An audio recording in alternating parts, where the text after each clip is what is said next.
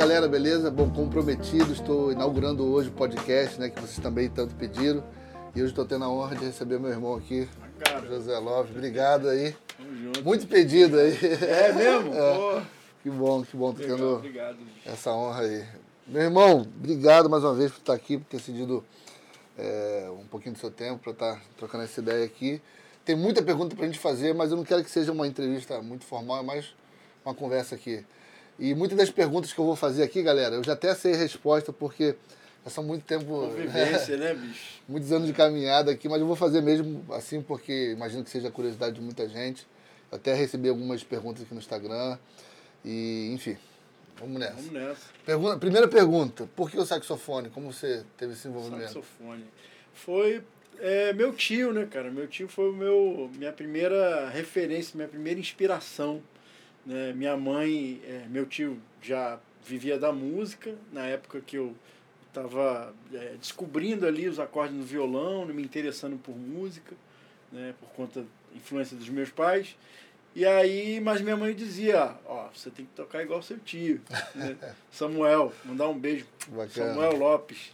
Então ele foi minha primeira influência, cara. E aí realmente encantador. Eu, vi, eu via meu tio tocar, né? E eu ficava doido e tal. Falei, pô, um dia eu quero tocar esse sax aí, com esse instrumento.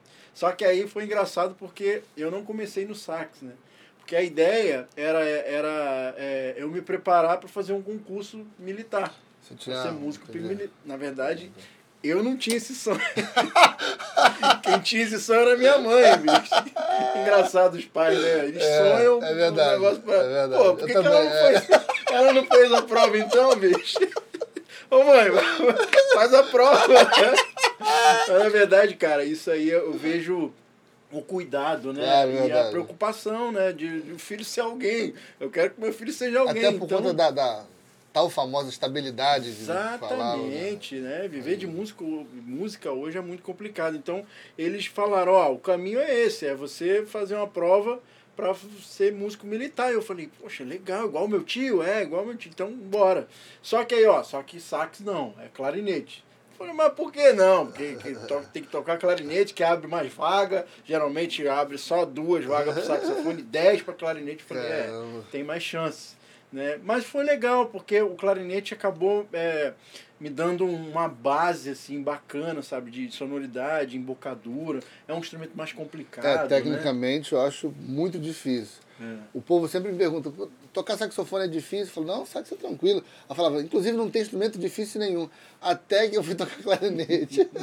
Velho, é, foi, foi Difícil. brabo, É cara. porque cada, cada escala é numa posição, né? É, Primeira escala numa posição, é, não tem o lance da oitava, né? É, Por exemplo, porque a gente toca aqui numa oitava, no grave é a mesma É, chaveamento, é. oitava acima. No clarinete muda tudo. Pode crer. Né? Então foi, foi bacana. E o lance dos furos também do Tá clarinete. com a né? mão certinha ali, É, né? você tem que vedar ali É. cada furo daquele.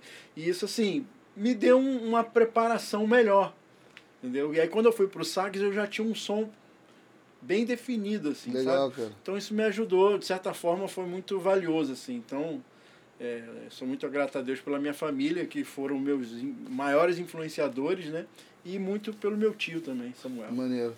Agora, quando eu te conheci, você tocava sax alto Isso. e depois migrou pro tenor e tudo mais. Você acha que teve algum evento específico que te influenciou a trocar de alto ou do alto pro tenor? Foi uma pressão. a pressão foi muito grande. Porque a galera. é, Eu conheci o Valmir Bessa, né? O Valmir Bessa, ele sempre. Eu gosto de citar ele. Porque ele foi um. cara- Na verdade, o meu tio já me falava isso. Eu não, O que, que ele falava? Aquele canto, aquele, aquele vai, velho ditado, santo de casa não faz milagre. É. Meu tio já falava muito, falava, o sax é o tenor, vai no tenor e tal. Aí eu ficava com, não, mas eu gosto do alto. Eu brigava com meu tio. Ele falou, não, tenor, cara, você vai tocar alto. Isso é o mas- que? Década de 90? 95, É. por aí. Porque na década de 90 tinha um, um estouro assim de sax De alto, alto, né? Exatamente. Mas meu tio ele era da, da escola mais ali do, do, do jazz, da- das baladas, ah, do entendi. Stan Getz, entendeu? Entendi. Do Dexter Gordon. Entendi. Meu tio era vidrado nesse som do tenor ali, gravão, né? E aí é, ele queria que eu fosse no tenor. Não, mas eu gosto do alto. E assim, tecnicamente, o alto, ele, é- ele, é, ele é menos difícil que o tenor, porque quando você começa a tocar, o tenor, pela forma física, é um instrumento maior, você tem que soprar mais, tem que ter uma coluna de ar hum, né, mais uhum. consistente. Então no alto, é, é, é, você, você toca, ele, ele já, o som já, ele já pinta. É tanto que eu tocava esse alto, eu, meu sonho era tocar alto. E aí quando eu voltei para o Rio de Janeiro, na igreja não tinha um alto disponível, era um tenor. Eu até lembro, até lembrei isso com um amigo ontem, né, do tenor que eu tocava lá na Assembleia de Deus da Penha. Aquele, o 21 King, que você tinha? Não, era um King. Ah, era, um... era um King, ah, é. Ah. Isso aí não tem nem relatos sobre, com esse instrumento. Mas era um King, pô, era um King, um instrumento é, top. É. Só que eu ficava doido, porque não saía som, cara. Mas não era o instrumento, era eu, Entendi. sabe? Eu não, não conseguia, não tinha uma técnica sabe, apropriada com a coluna de ar. Não tive professor, também um professor que, ó, faz isso aqui, que vai te ajudar e tal, sonoridade, não tá. Então, assim, eu fui muito na doida. Então, o tenor era mais difícil. Eu achava, poxa, e quando pegava o alto, pá, é, já vinha mais claro o som, né? Mas engraçado, você está falando da dificuldade de um de outro. Tem uma coisa que eu, particularmente, acho no tenor mais fácil, que é, é. o super agudo. Ah, pode crer. No tenor eu acho um pouco mais fácil de tirar do que, do que no, no alto. alto. É, até é. afinação. É. Acho que até o timbre também, assim, né? É. E, eu vou te falar um, um negócio assim. Se eu hoje, hoje, começasse a aprender sax hoje, eu começaria do tenor. Pode crer. Mas tá muito tempo já no... já tá velho, né, cara? É, tem, um preconceito muito, ó, tem um preconceito muito grande com o sax alto aí, velho. É, cara. Mas aí meu, meu, o, o, meu tio, né, ele falava, tenor, eu não dei, dei ouvido pro meu tio, né? De casa, né? É, aquela coisa. Aí quando eu vim pro, voltei pro Rio, eu conheci o Valmir, o Valmir me chamou, convidou para participar da banda dele, que era o Linha 2. O grupo Linha 2. ah, foi o Valmir que te chamou? Valmir que me ah, chamou. Entendi. E aí, cara, o que que o Valmir já falava? Não, velho, tem que trocar esse saco. Eu falei, caraca, velho, se mete na tua bateria. o cara se metia na. Meu, qual a boquinha que você tá.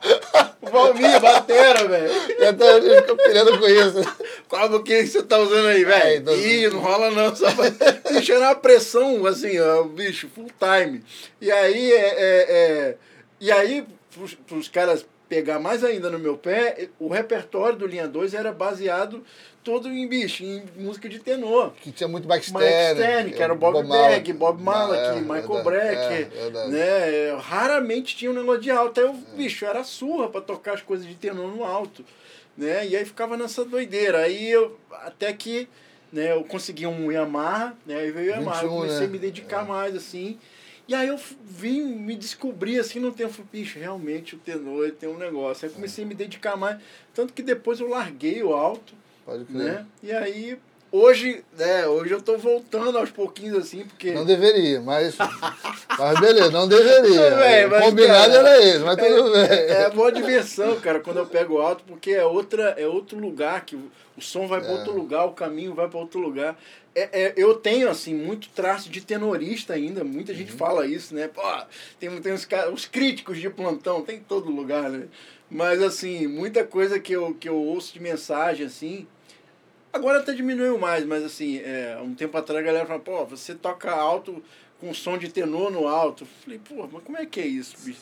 Mas realmente, assim, porque o alto, ele, ele. Cada instrumento, você tem que ter uma referência, é, né, cara? Tem uma peculiaridade ali. Né? Exatamente. Né? E a, o lance da, da região que você toca também né, é muito importante, porque no tenor, numa situação de banda, ele funciona muito bem da região média para aguda ali, né? É, é, é. é a frequência que, uhum. ele, que ele pinta, que ele dá aquela Isso. furada, né? Na base. Embora o grave também é maravilhoso, toda a extensão. Mas, em geral, diria que 60%, 70% no tenor a gente toca mais na região aguda. No alto, já não é legal você ficar tocando é. somente no agudo, né? Já fica um negócio muito, é, muito gritado. Então, no alto você tem que explorar mais a região ali do, do médio grave e tal. Enfim, é outra, outra situação, mas é muito bacana, cara. É, é bem legal explorar isso. Pode crer. Mas engraçado, o, o Marcelinho Martins também começou no alto, né? E eu conheci ele tocando tenor, já tocava no Javan e tudo mais. Mas aí depois, conversando, virando amigo e vendo gravações antigas dele com alto, você começou no alto, eu não sabia. E, assim, Aliás, que som de Mas alto, ia te falar, cara, assim, tanto o seu, eu adoro o seu som de alto, e o do Marcelo também, que são tenoristas. Acho que o segredo aí, peguem essa, hein? pra ter um som bom de alto é tocar tenor. Pô, cara, que legal. Mas o Marcelinho também é uma grande referência. Eu adoro o som de alto dele, é. dele, né? Tem, tem, ele fazia coisas lá no Arthur e tal. Nossa, era, é, é muito lindo ouvir o Marcelinho. Tinha um, tinha um solo dele, acho que o disco do Arthur, acho que é o Boa Nova, talvez, o nome da música. Boa Nova. É pá, pararararará, Isso é alto, é verdade, verdade. É lindo isso. O somzaço, né, do, do, do Lindo, lindo. solo, do solo que ele gravaria. E tem outras coisas também marcantes que ele gravou. É, no pop, foi É, uma aventurinha. esse aí é né? marcante pra caramba, né? É, incrível, incrível. E, poxa, eu adoro o som de vocês, do, tanto, né, como Obrigado. eu falei aqui de- no, no alto e no, no- do Marcelo também, e no tenor, obviamente, né? Agora é o seguinte, você aprendeu música na igreja, Sim. né, nesse contexto, e depois você acabou desenvolvendo uma, uma, uma carreira muito grande, assim, e teve muito sucesso também com vários artistas fora do gospel e tudo mais. Como foi essa transição? Quais, quais foram os primeiros artistas que você começou a tocar? Legal. portas, assim. A, a minha primeira gig, né, de trampo, de trabalho, assim, foi a Remangirê, a banda Remangirê, Marquinhos Menezes, né? E, na verdade, o Tem até uma história boa sobre, sobre o que eu fazia contigo. Pra você, não lembra dessa, dessa história? Eu imaginei que você ia tocar com alguém, me pediu pra, eu- pra eu tocar no, no, no seu lugar nessa banda. E eu tinha 13 ou 14 anos. E aí alguém falou pra mim que a viagem ia ser em. Maricá, que é uma cidade aqui do Rio. Só que na verdade era Maringá. Ah!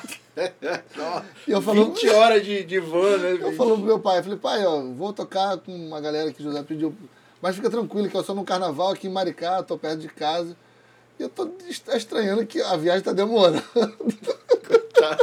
Cara, velho. Camisa na mala, camisa regata, short, que é uma cidade com praia aqui. Um frio Curtiu a danado. praia. Caramba. Mas fala da, da foi. Remangirê, cara. Foi a primeira banda que eu toquei. Pô, eles me chamaram. Foi muito engraçado, porque foi na Disconildo, é uma loja que tem aqui em Caxias, aqui no Rio. E o Marcelo trabalhava na Disconildo. Batera, Batera, Marcelo figuraça, Ribeiro, né? figuraço, bicho, irmãozão. E aí ele, cara, você tá tocando com alguém? Falei, na época eu tocava só no Linha 2. Tinha feito alguns participações até com a Fernanda, assim, Ah, né? maneiro. Nessa época bem antiga ali. Né? E foi bem legal. Poxa, aquilo ali foi uma, né, uma grande realização, né? E aí é, depois aí veio a Remangirê que eu fui pra estrada com os caras, ele me convidou. Né? Enfim, fiquei naquele, naquele meio ali, né? Minha irmã, Josiane, cantora Josiane, também gravava na MK, então é, as pessoas foram conhecendo meu trabalho, assim, né? E eu fui tocando ali com aquela galera ali do, do meio gospel, né? E aí depois, na verdade, surgiu o Arthur Maia, que foi uma grande porta, assim, sabe? De Deus pra minha vida. Inclusive o Arthur, eu, eu considero ele, assim, o trabalho dele, uma grande ponte para muitos músicos, né? Ixi, tá louco. Ali é. O camarada que é- tocava com o Arthur, Arthur formava muito músico, né? Formou muito músico, o próprio Ma- Marcelinho. Marcelinho, né? Marcelinho, Verdade. O Arthur que levou o Marcelinho pro Verdade. Djavan, né? Verdade. E o Arthur, cara, sempre teve esse coração. E, e uma das coisas, dentre várias que eu aprendi com o Arthur, sabe, um legado assim que ficou além da música, é esse lance de oportunidade pra galera que talvez não tenha tanto, né, Visibilidade. oportunidade, visibilidade. Pra quem não sabe, gente, o Joshua também é outro cara que, assim, lançou vários músicos aí. Pô, Padrinho cara. de muitos músicos, inclusive eu também, né? Mas assim, dentre tantos músicos aí. Pois é, É, mas, né? mas isso, cara, eu, eu, eu aprendi com o Arthur. Eu via, maneiro. pô, que, assim, merecer estar ali com o Arthur naquela época, merecia, cara. Tava muito no início, assim. E ele sabe? tinha contato de qualquer saxofonista Pô, que ele quisesse. Canuto tocava, tocava o Marcelo, Léo, é. tocava o, o Mauro Marcelo. Senise. Mauro Se... Pô, bicho, é os caras que. Então, assim, pegar um moleque que só toca na igreja, assim, que nunca teve experiência, Uhum. que tá começando nesse, nessa, nessa coisa de, de, de, de, música instrumental. Então, assim, eu vi aquilo e falei, caramba, bicho, esse cara é doido, ele vai me chamar mesmo pra tocar com ele. Nossa, então assim, eu, eu me via, tipo, pô, não tava pronto para isso, né? Mas aquilo foi um estímulo, porque, né, bicho, forjou, né? Me forjou. Então, assim, eu vejo assim, hoje, é, é, é, muito do que eu faço, assim, né, você citou alguns músicos, é, é uma galera, assim, que eu tenho o maior prazer de chamar, sabe? vamos chamar para perto, para vamos galera, vamos tocar, vamos fazer um som, vamos fazer isso aqui, vamos eu, eu já presenciei isso, né? É, eu falo isso publicamente, para a gente conhecer um pouco dessa história. O Josué comprando briga para bancar músicos em certos trabalhos, Ixi, né? vários, vários, E cara. tinha uns músicos jamais Não, esse fulano Não, não. esse cara não, não, velho. Tá maluco, cara. bicho. Você Jorge, pode chamar quem Não, você vamos, quiser. vamos, vamos. Né? E hoje eu, são músicos de, que é referência, É, né? exatamente. Mas, é, cara, isso aí aprendi com o Arthur Maia. Maneiro, cara. Porque, bicho, eu, eu sou um verdadeiro exemplo disso. Então, assim, se eu não tinha, talvez, não estava pronto para executar aquela função, eu vejo que talvez os músicos que não estejam 100% prontos, mas, cara, que tem muito potencial, sabe? E quer, sabe? Quando o músico quer, tem potencial, é talentoso, meu irmão, ninguém segura esse cara crer. ele tem, sabe, muita coisa. Então, o que eu gosto de fazer é isso, é chamar para, né, chamar para o grupo, vamos fazer, né?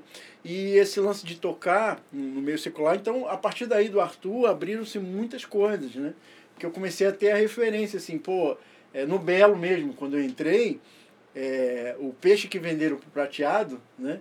Foi esse, pô, o saxofonista que toca com o Arthur Maia. Pô, então pode trazer.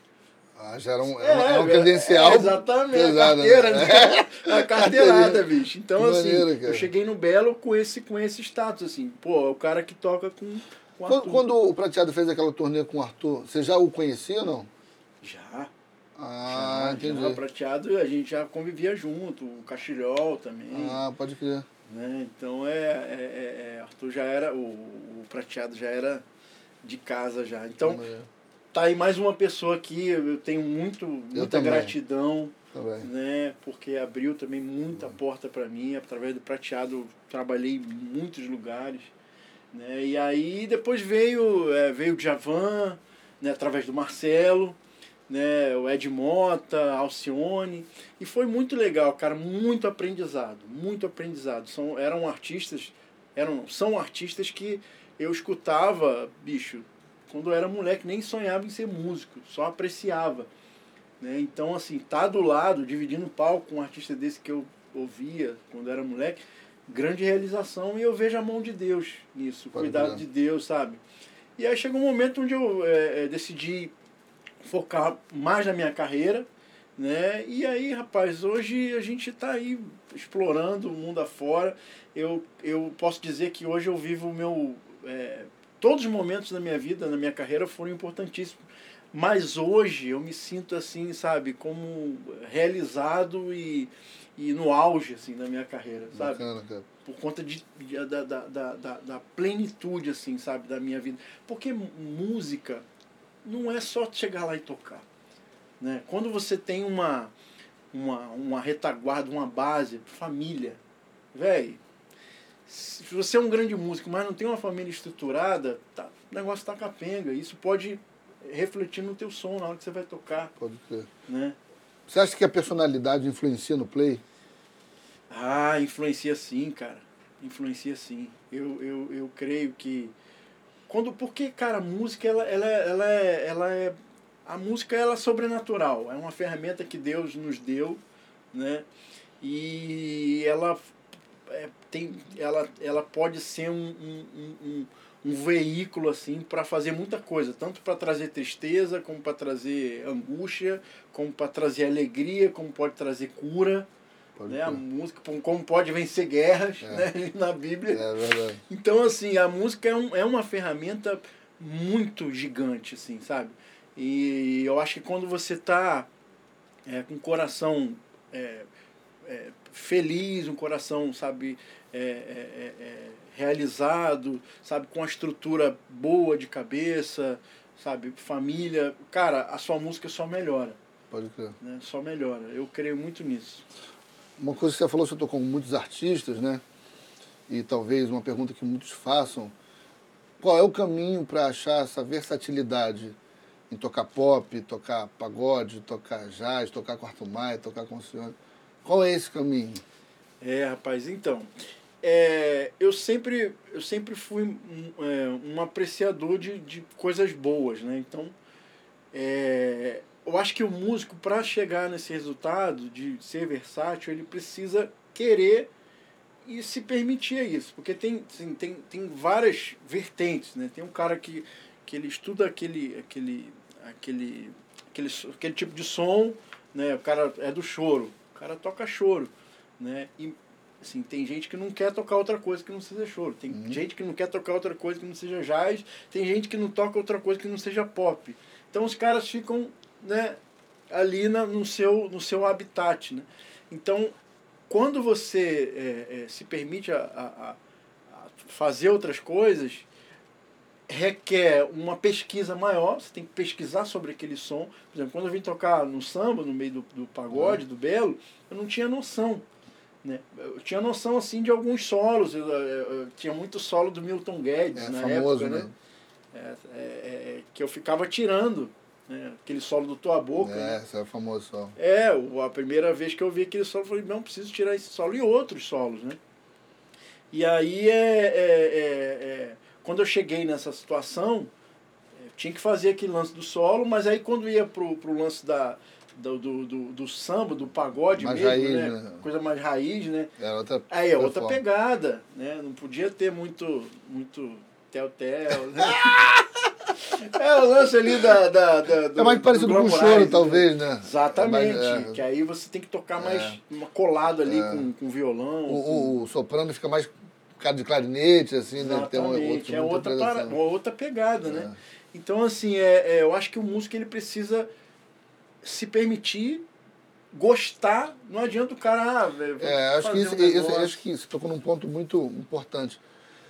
Porque, por exemplo, é, tem gente que toca jazz e vai tocar um pop, às vezes só pela oportunidade de pegar o dinheiro, né? Como a gente fala popularmente. Não, vou pegar esse dinheiro.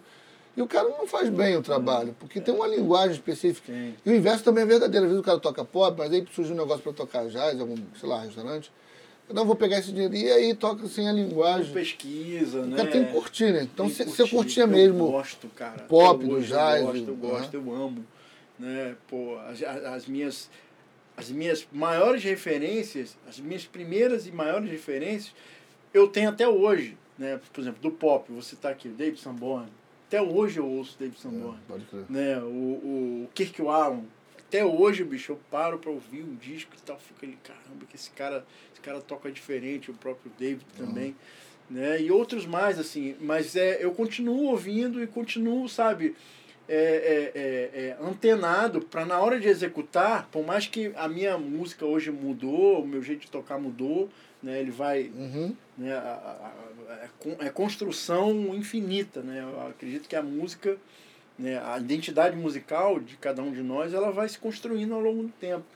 Né? Então acredito que a, a minha também está sendo construída, embora né, eu já tenha assim, uma, uma, uma identidade, mas muito da minha identidade, dessa coisa de tocar isso, tocar aquilo, é por conta do querer, do gostar, sabe? De, poxa, ouvir, de tirar um solo, pegar um jeito de tocar.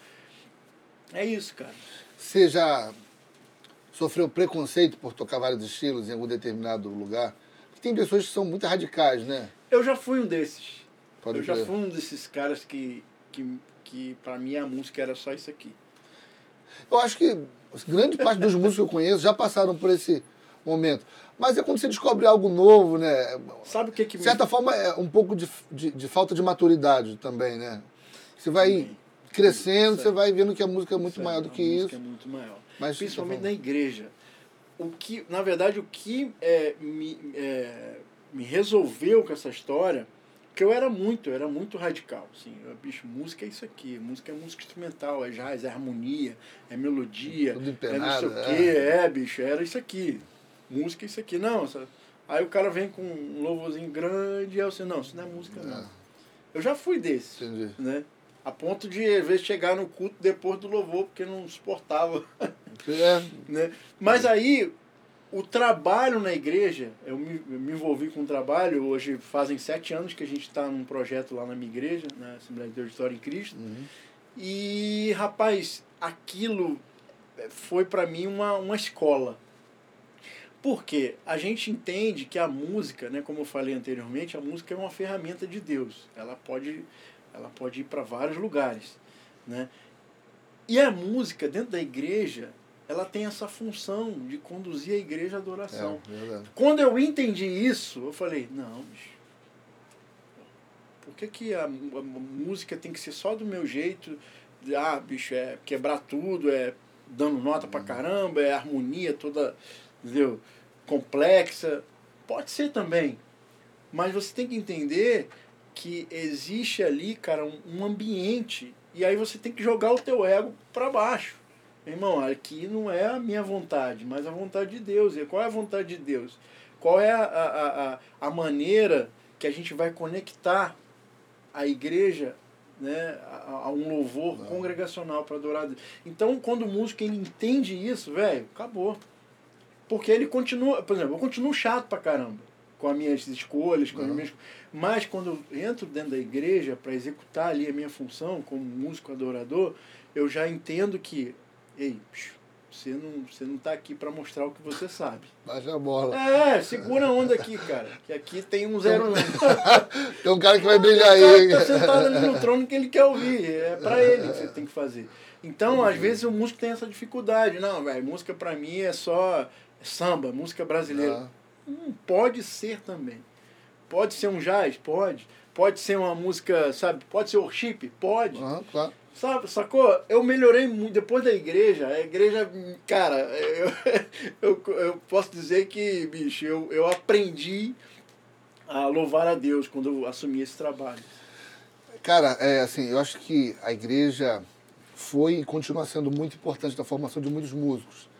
E quando a gente conversa com músicos que não veio ou não vieram desse contexto cristão, eles falam, eles falam que a escola deles foi o baile. É, né? Isso. Que se tocava de tudo lá, tinha que tirar repertório, enfim. E a escola, acho que do músico cristão é a igreja. É isso aí. E se você vem ainda de uma Assembleia de Deus, é, você toca de tudo. Você tocava forró e tocava com um grupo jovem, já o outro. Acompanhar a irmãzinha. Ainda tem isso, cara. A coisa da, da versatilidade. Eu comecei a perguntar por que a versatilidade? Cara, a minha formação, quando eu comecei a tocar, tocar é, foi na igreja. E na igreja, naquele ambiente, aí você né, volta o filme. Qual, qual era a música ambiente? Qual era a música que, né, que, que era padronizada naquela época? Bicho, era o conjunto das irmãs, cantava sempre um bolero, é, um forró. Guarânia. Ou, é, uma guarânia. É. Aí tinha as crianças que era uma música mais agitadinha. Aí tinha um grupo jovem que era uma música mais da rádio. É, mais contemporânea ali. Exatamente. É, aí é, tinha um coral, que, era mais tradicional. Mais de, é, música clássica. Ou seja, aí eu falei, tá aí. Achei de onde vem essa versatilidade. A igreja, cara. Então, a gente não pode perder essa essência. Hoje, sabe, eu vejo essa versatilidade na igreja também, o cara, bicho, é bom tocar de tudo, é bom, ah, muita gente mete pau no chip, né? E eu já fui também um uhum. cara que, ah, bicho, isso não é música. Por que não, velho? Não, é uma linguagem. É só né? você prestar atenção é. e ver as pessoas, bicho, ali é. conectadas com Deus através daquela música. Ei, bicho, segura a tua onda. Pode crer. Entendeu? Então, assim, eu aprendi muito e entendi que música é muito além do que a gente imagina que seja. Pode crer. Né? Através dos nossos estudos. É lógico a gente busca conhecimento, a gente investe nisso. Né? Eu sou um cara muito exigente, me cobro muito, entendeu? Mas chega um momento, cara, que, bicho, bicho segura, segura a onda. Vamos fazer, vamos fazer um negócio fluir, né? Dentro. E outra coisa também que eu gosto é, é eu gosto de sempre citar isso, é o músico arranjador, né? O músico. Eu ia entrar já nesse ponto aí, porque além de músico, você também faz hoje uma função, né? Altamente reconhecida com a galera lá da igreja e tudo mais, de dirigir a banda, né? não, não, somente, não somente arranjar, mas até uma função maior aqui de produzir, né? Isso. Como tem sido isso para você e como você chegou nesse lugar? É, cara, o, o lance... Eu, é, é, eu sempre gostei é, de ficar muito atento a isso, de como me colocar, sabe? Então, quando eu acho que o músico, quando ele... Um saxofonista, vamos falar do sax. Uhum quando o cara ele deixa de ser saxofonista apenas e ele começa a pensar como um cara, um arranjador musical que está preocupado com a sonoridade total, até mesmo é, é, termo de arranjo, termo de mix, né? se mixar dentro da banda. Né? Eu sempre fui muito. É, é, é me cobrei muito quanto a isso. Então, é, a, a, a questão de ser um produtor musical, ela veio, veio com o tempo, mas eu só coloquei em evidência uma coisa que eu já tinha dentro de mim, que era a preocupação da sonoridade num todo, e não somente ali como um executante do saxofone, ó, que eu toco sax. Por exemplo, olha que doido, quando eu tinha 13 para 14 anos, eu entrei na banda lá em Fortaleza, uma, uma banda... É, Marcial? Não era uma banda marcial, porque o, o, era, era uma formação né, que era só, só instrumento de sopro, uhum. e os arranjos eram arranjos bons, assim, arranjo da galera gringa e tal, John Williams, né, era, era um trabalho muito bacana que a gente fazia. Eu fazia terceiro clarinete, né, e aí, olha que doido, a voz que eu tocava era tão ligado nessa coisa de, de, de harmonia, de não sei o quê, que eu, a voz que eu tocava, eu ficava, caramba, essa voz aqui, que, que voz é essa? Que nota é essa? Aquela nota me chamava a atenção porque era, ela fazia um complemento na, no acorde Suava, total. Entender. Então isso já vem de uma coisa, sabe, lá das antigas, que hoje é, é, é, é, só um retrato do que eu já gostava de, de explorar, que é a coisa de como eu, eu qual o meu papel dentro da música, né? Então hoje eu sou um cara muito exigente com isso, né? Se mixar dentro da banda, né? Isso eu não falo somente como saxofonista, mas o batera, quando o batera tá tocando, bicho, ele tem, ele tem que entender que ele, ele tá, bicho, ele tá compondo um lance ali, ele precisa tocar num volume que esteja mixado, né? É muito bom quando você toca com batera que ele consegue se mixar dentro da banda, com um baixista que toca se mixando, né? No volume adequado. Então, é uma coisa que eu gosto muito de, de, de, de, é, de dirigir, assim, uma coisa né, de direção musical, uma coisa que, a gente, que eu faço lá na minha igreja, é. faço em alguns trabalhos, faço geralmente nos meus, nos meus projetos uhum. também. Eu, é, muita gente pergunta, ah, você é produtor musical. Eu faço pouquíssima produção. Né? A produção, por exemplo, é, é, é, é da minha irmã, Josiane, eu geralmente eu faço, a maioria dos discos delas eu que fiz né, a produção musical, mas porque é um trabalho que exige muito. É verdade. Produção musical, tem a galera que é bicho, somente produtor musical. Então, como o lance do sax me exige pra caramba, não dá, cara, é muito difícil trabalhar com produção musical. Às vezes você tem que ficar enfurnado dentro do estúdio não sei quantos meses, quantos dias. E acompanha a gravação, e acompanha a voz, mixagem. Então, produção é. musical é um negócio que toma muito é. tempo. Então, eu também escolhi, não, vou fazer só as produções que, assim, que eu acho. É, você percebe, tipo, o Quincy, né? Depois que ele foi ganhando mais espaço com, como produtor, ele foi cada vez menos tocando, né?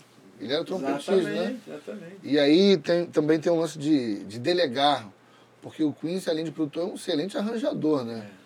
Enfim, já, já fez arranjo pro, pro Frank Sinatra, enfim, tantos estilos. Mas aí ele chamava, por exemplo, o Jerry Ray para fazer os, os metais, né? Exatamente. É. Eu acho bem legal também o cara saber fazer essa escalação. Essa produção, exatamente. Faz parte, né? Exatamente. Você vai gravar um pop, você não vai chamar um batera que está mais habituado com o caminho do jazz e tudo mais. Você vai... Prateado é um, um exemplo aqui é, no Brasil. Né? Um cara que sabe fazer isso com muita é, perfeição. É Nas produções do Prateado, às vezes o J. Moraes que faz é o verdade, arranjo, verdade. Né? O Castilhol, é. enfim. É, isso é muito bacana, cara, porque a, o produtor, exatamente, é o cara que tem a visão da coisa. Né? E se ele acha que o arranjo daquela música vai ser melhor com aquele. Ele abre mão. Por mais que ele faça, ele Sim. poderia fazer, eu poderia fazer, é. mas, bicho, o cara tem essa sacada de. Não, vou chamar o, o arranjador porque ele tem essa. Ele tem esse som que eu quero. Pode crer, acho incrível é. isso aí. É muito incrível. É de uma maturidade incrível, né? Agora, falando um pouco de, de performance, assim. É, você é um cara, um excelente músico e grande improvisador. E a gente sabe que improvisação está muito ligado ao estudo da harmonia, né? E como ou quando chegou esse estudo na sua vida, assim? Você começou a tocar mais de ouvido e depois foi arrumando é, no meio do caminho? A, improvisação, ela... É, eu acredito que na maioria das vezes ela nasce com okay. o cara, né?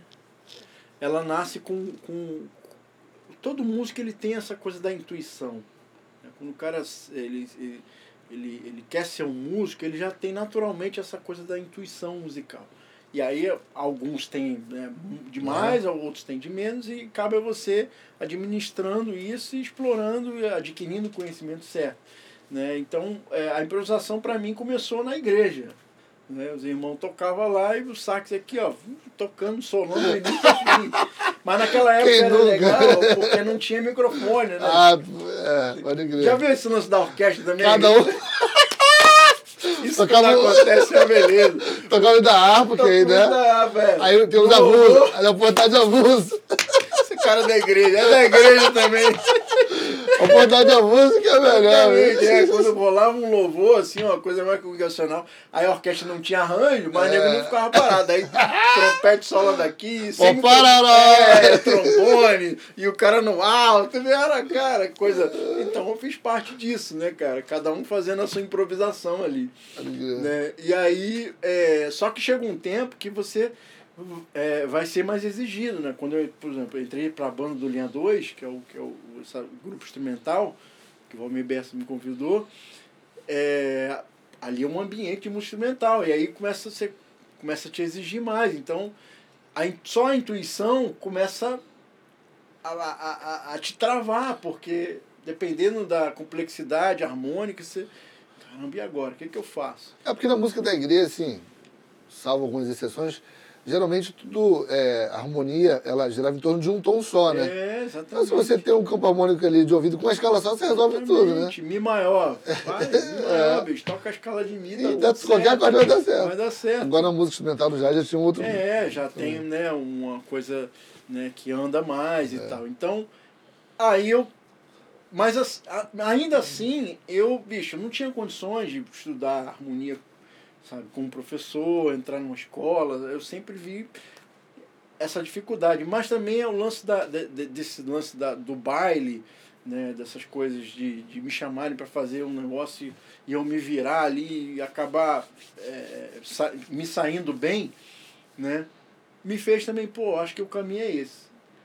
Aí eu fui mais um pouquinho, só que chega, uma, chega um, um determinado estágio assim que não dá mais. Tipo assim, ó, velho, agora você vai ter que buscar ajuda, vai ter que procurar se aprofundar mais na improvisação, harmonia, né? E aí foi onde eu procurei o, Vitor. Na verdade, o Marcelo já tinha falado algumas vezes comigo. Pô, eu falo, Marcelo, não dá aula, cara. Não, cara, você tem que estudar harmonia, bicho. Improvisação é harmonia. Vitor Santos, ele já, já estudava É, com o. Vitor. Pô, vai estudar com o Vitor. Aí eu falei, pô, beleza, mas. E tal, eu ficava naquela coisa, né? E aí. Mas isso aí já é bem mais pra cá, porque você, o Vitor, você conheceu que tem, assim, digo, de, de ter aula... estudar com o Vitor em 2000 e... no- 2000, 2009, 2008... Não, um pouquinho antes. Mas você já tinha uma história tocando assim... Pois é, mas é tudo intuitivamente, cara. Aí é que tá, sabe? A, a intuição, ela, ela me serviu pra caramba, assim. O baile me serviu, mas só que assim... Só um ponto. Que é uma coisa que não é pra ser jogada fora. Claro que não. Porque tem gente que eh, acha que uma coisa briga com a outra, né? Não, estudo harmônico, então nunca mais vou dar, dar atenção à minha intuição. Não, é uma coisa que complementa a Quando outra. eu fiz a primeira aula com o Vitor, né? aí, o Vitor falou, ô Vitor, você vai ter que ter um pouquinho de, de- de paciência comigo, porque eu nunca estudei, bicho, eu não, não sei, mas eu vou aqui, eu falei, ô Vitor. Vitor Santos, né? É, Vitor Santos. Aí ele falou, ó, cara, você começou do jeito certo. Agora a gente vai organizar as coisas, a gente vai dar nome o que você já sabe e aprender outras coisas mais. Mas é isso aí, você já tem. Já tá, já tá tudo aí, agora é só organizar. Boa. E foi de fato isso, sabe? É, eu já fazia muita coisa que depois eu, ah, isso aqui, pô, isso aqui, mas eu já faço. É, eu também passei por isso, Isso exatamente. aqui eu já faço, É. mas ah, o nome disso aqui é isso, é, a escala dos- baseada nesse acorde, o acorde tal, não sei o quê. Então, assim, é, é, é- é- abriu a minha visão bicho, depois do estudo de harmonia. Eu sou Josué Lopes antes de Vitor Santos, depois de Vitor Santos, Ah. outra pessoa totalmente diferente. Por, conta disso, porque o conhecimento ele liberta. É. Já diz o nosso livro. né? Pois é, cara, o conhecimento ele liberta, ele, ele destrava tudo. E eu achava o contrário. Eu achava, Que ia travar. exatamente, pô, vou estudar harmonia, caramba, eu vou me travar tudo, cara, não, não, não. E muita gente falava isso pra mim. Pô, cara, faz isso não, você já toca muito. Sabe aquelas vozes? Satanás, É, né? aquelas vozes, cara. Eu vejo isso muito acontecer e hoje as pessoas acreditam. Sabe aquele cara que. Aquele, ah, vou mandar uma mensagem agora. Oh, Segura, vou me soltar aqui. o cara faz um vídeo legal no Instagram, vou trazer pro mundo atual. O cara faz um vídeo no Instagram super legal, soando bem pra caramba, né? Super virtuoso. Aí a galera começa a comentar embaixo. Gênio! Você é um fenômeno! Você é não sei o quê! Você é um cara. O cara acredita, rapaz, O né? cara acredita. Mas não sabe que, bicho, pô, isso aqui é legal. É, mas eu preciso estudar. Sabe? Então muita gente falava isso pra mim na época, é os, os, os gênios de que, que a galera fala hoje, É. eu ouvia também. E eu falei, bicho, gênio, que papo furado, bicho. Gênio? Aonde, bicho? Gênio nada, fenômeno nada, bicho. Tá louco? Sou um cara só que tem um talento, acabou. Aham. Mas eu colocava meu pé no chão e eu falei, falei, não, preciso estudar, realmente. E a galera falava, não, você não precisa estudar. Precisa estudar harmonia, não. Já continua, o cara vai te estragar, o cara vai te travar. Esse cara vai te travar. Eu falei, pô, não é possível. Só que aí eu tenho amigos, assim, tenho é, a- a- amigos, posso até citar um deles É, aqui, claro. Bruno Santos. O Velhinho, O Bruno- nosso velhinho, o né? Bruno Santos, cara, é um grande irmão, assim, né? A gente conviveu muito junto, realizamos muita coisa junto, né? E ele participou desse, desse período. Né? Só que o Bruno era, era papo reto, velho, até hoje. Você que tá com alguma coisa aí, pro Bruno, manda um direct pro Bruno. Bruno, o que, que você tá achando do meu som? Bruno Santos, te amo! Mas ele falou, eu- e eu falei, ô Bruno, pô, tá, o que, que você acha? Eu falei, bicho, tá tudo errado, velho. Ele falou, falou pra mim, tá tudo errado, cara. Você tá tocando isso aí, bicho, é a mesma coisa sempre. Eu te ouço tocar, a mesma música tá nas mesmas frases, cara. E o Bruno já, já tinha estudado na harmonia? Já tinha estudado, já Ah, entendi. escrevia. É. O Bruno sempre foi acima, é. sempre foi acima da média. e aí ele falava, "Velho, bicho, você precisa estudar, cara. Chegou, você chegou num ponto que você precisa estudar, você vai ficar batendo cabeça nesse negócio aí até, entendeu? Até nego encher o saco. Então, aí eu, eu falei, guardei aquilo. No outro dia eu liguei pro vídeo, vamos É, marcar né? aula. Recebi uma palavra. Cara, e realmente, cara, abriu, abriu tudo, assim, o meu conceito de, de improvisação, o meu conceito de harmonia, compor. Eu Uau. comecei a compor mais, sabe, é, é, é, é, com mais. é, com mais conforto, com mais entendimento. Então isso me ajudou muito. Então hoje, né, muita coisa. Eu não jogo, não descarto meu meu início lá da igrejinha, do, da irmã Ah. cantando, né? Mas assim, é, aquilo é, me ajudou muito para construir o que eu sou hoje, mas investir em conhecimento é importantíssimo, cara. É importantíssimo. Pode crer. Que Maneiro. Agora, falando já de algo mais recente, ultimamente, é, ultimamente, recentemente você fez uma cirurgia na boca, né? E, enfim, mexeu nos dentes e tudo mais. Como tem sido essa experiência para você de, de tocar agora depois da cirurgia e tudo mais? É, eu, eu sempre tive, desde que nasci eu tenho problemas na, no, no dente. Né? É, é uma história longa, tem Aham. que até fazer um vídeo sobre isso. Prometo que vou fazer em breve, né? contando um pouquinho. Na verdade, minha mãe teve problemas, complicações na gravidez. Uau, E gerou o que, eu, o que eu tinha de problema, que hoje eu não tenho mais, graças Uhum. a Deus, mas muita coisa que foi gerada lá na gravidez. Minha mãe levou um tombo, bicho. Com oito meses, Caramba, ela levou um tombo de uma escada, assim, saiu rolando. Era pra eu ter morrido ali já. Né? Então, muitos dos medicamentos que ela tomou na época foi direto para minha formação. Sabe? Um negócio doido. E eu nasci cheio de problema. Eu vim falar, cara, pela primeira vez, assim, com 4, 5 anos de idade, não falava. Os médicos falavam pra mim, cara, esse menino aí já era, bicho. Ele não, esse menino não vai evoluir, não. Ele vai ter problemas, ele não vai falar. E ele tomava remédio, tinha convulsões. Cara, minha vida, assim, na minha infância, foi uma, uma guerra, bicho. Sabe? Então é, é, é. Pela misericórdia, se eu tô de pé hoje, é misericórdia de Deus total, assim, sabe? Só que, assim, muitos desses medicamentos que eu tomei, um deles, Gadernal, tomava. Uau. tomava quando eu era anos? pequeno, tinha quatro anos. Caramba. Tinha convulsões, apagava, assim, ó, ah, desmaiava. Caramba. Era um negócio tenso, cara. Minha mãe sofreu, lutou muito, sabe? Perseverou muito também. E aí, rapaz, é, Deus me curou, né? Mas ficaram as sequelas desse, todo, desses eh, medicamentos né? fortíssimos que eu tomei. E aí gerou complicações na, na minha dentição, né? E aí, é, desde moleque, aí eu vim fazendo tratamento, aí eu tentava colocar aparelho, e aí o aparelho não dava certo. E, bicho, foi uma confusão. Chegou um, uma época, assim, 12 para 13 anos, que eu desisti. Eu falei, não aguento mais. Eu não aguento mais. Eu falei, meu, não quero mais. Não quero mais aparelho, deixa meu dente torto.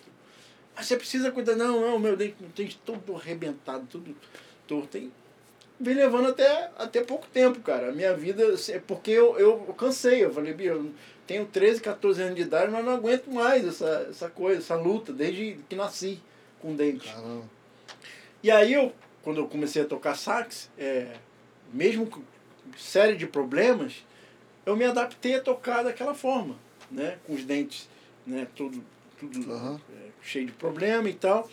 Chegou um tempo agora onde eu precisei entrar num tratamento pesado, porque eu fugi essa, esse período da, da minha adolescência até agora, né? Eu vim resolver isso que ano passado, tem um ano. Já fez um ano agora desse tratamento. Você não ficou receoso em fazer a... Um dos motivos era esse, que eu não aguentava mais, e segundo, porque eu tocava sax. Eu falei, não, vou mexer nisso agora, tá louco, vou fazer cirurgia, não, tocando sax, nem pensar, vou ter que ficar um tempo sem tocar. Não, não, não, não, não, não. não. Então, só que, bicho, é saúde, cara. Dente é saúde, é um negócio sério, ainda mais pra gente que toca, é. meu irmão. Verdade. Eu, eu, eu, eu, eu, na verdade, eu tenho um problema que ele, eh, na verdade, ele foi travado, uma doença chamada periodontite, né, que é uma doença que ela, uma bactéria que se instala dentro da gengiva que ela destrói o osso. E a tendência era, sei lá, daqui a 5 anos, 10 anos, eu não ter mais nenhum dente na boca. Era meus dentes todos caírem. Imagina, aí eu falei, é isso mesmo que você quer? Entendeu? Então, pô, com 40 anos de idade sem dente na boca, velho. E aí, como é que vai ser? Para tocar. Né? Então, assim, aí eu é, é, é, procurei vários e vários dentistas, cada um com, uma, com um tipo de tratamento, com um diagnóstico. Eu desesperado, voltei para casa chorando. Né? Minha esposa me deu muita força também. Né? E, e, e até que eu conheci um cara, bicho, que foi enviado por Deus, que é o doutor Davi Kish, até mandar um beijo para ele, lá de Campinas, um cara espe especialista assim nessa área, é um cirurgião, bucomaxilo, um cara muito muito top, né? E aí ele falou, cara, é isso que você precisa fazer. Então, eu entrei em tratamento, teve a pandemia, onde os trabalhos deram uma diminuída também, Sim. eu falei, poxa, o momento é agora, vou cair de cabeça nesse tratamento. E aí parei de tocar um tempo, né? fiz vários e vários procedimentos, durou um ano, mais ou menos, o tratamento. Né? De é, é, é, é, é cirurgia, fiz enxerto ósseo, fiz enxerto pai, é, de gengiva, de tecido. Né? O negócio foi complicado. Mas graças a Deus, cara, eu já estou 99% já concluído o tratamento né? E feliz da vida, né? Agora com um sorrisão, agora tem que me aguentar aqui, ó. Ah, que beleza. Né? Mas, cara, e aí, nesse, nesse, nesse tratamento, durante o tratamento, eu tive que me readaptar, porque eu tinha a mordida é, cruzada. Minha mordida cruzada, uhum. o, o que que ocorre? O, os dentes de baixo é na frente do de cima. Né? O correto é a mordida aqui, ó. Dente de cima, fechando no de uhum. baixo a minha mordida, com esse monte de problema, era assim. Então minha embocadura foi baseada toda nessa mordida. Né? Então quando o aparelho que eu fiz também, ortodontia, durante um tempo, corrigiu minha mordida, ok, mas e o sax? Aí mudou tudo. Né? Aí eu comecei a fazer diversos, diversos trabalhos, assim, de sonoridade e, sabe, é, nota longa, sabe? Eu fui muito, é, é, muito disciplinado sabe? Fui muito disciplinado durante o tratamento. Eu sabia que eu precisava fazer isso. E aí, cara, hoje eu tô, sabe, é, 100% readaptado, já Bacana. tocando, tudo normal, né? Mas eu tive muito medo mexendo no dente. Mas, cara, se é para saúde, se é para melhorar a sua saúde, não pense duas vezes. Faça, meu irmão. Você se adapta. O ser humano é, um, é, bicho, é uma máquina. É. Ela se, se adapta a qualquer tipo de situação. Pode crer, pode crer. Bom, Jorge, obrigado pelo. Poxa, cara, obrigado. Papo aí. Que prazer. Passou rápido, tinha muito assunto aqui para 50 podcasts aí. É bom que a gente faz a, boa depois, né? Por favor, por favor. Um prazer estar aqui. Obrigado pelo convite. Parabéns também pelo trabalho que você vem desenvolvendo, né? Além de né? uma, uma carreira linda que você, você tem construído, né? formando músicos também, né? com curso, com essas, essas dicas que super valiosas que você dá no YouTube. Isso é um trabalho muito, é, muito válido, que agrega muito. Continue. Quem me ensinou sabia. Pra quem não sabe, o José foi meu, meu primeiro professor de sax. Ah, meu Eu sou grato eternamente Pô, tamo junto. por toda a ajuda aí. Obrigado. Obrigado, obrigado. Até mais, galera. Valeu. Valeu. Deus.